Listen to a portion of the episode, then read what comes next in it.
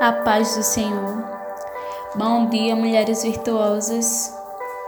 Eu sou Cris Lima, discípula da pastora Isa, e hoje, dando continuidade a mais um devocional, vamos lá para o livro de Oséias, capítulo 6, versículo do 1 ao 3.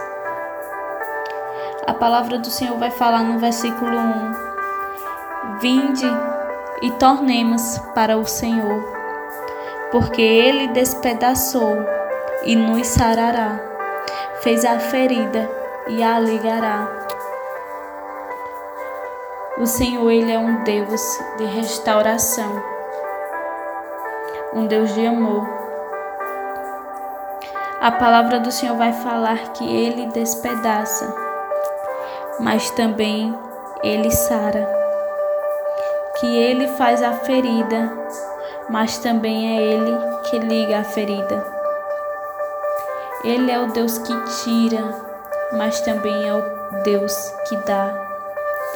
Ele é o Deus que tira a vida, mas ele também é o Deus que te dá a vida.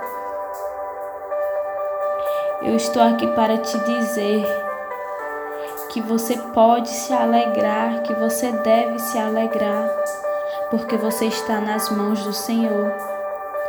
O Senhor pode mudar as circunstâncias da sua vida. O Senhor ele é soberano. Ele pode abrir a porta, mas ele também pode fechar a porta. Então se posicione diante do Senhor. No versículo 2, o Senhor vai falar: Depois de dois dias nos dará a vida ao terceiro dia nos ressuscitará e viveremos diante dele. Ainda que você tenha sido crucificado por fraqueza, você vive pelo poder de Deus, porque somos fracos nele, mas viveremos com ele pelo poder de Deus em nós.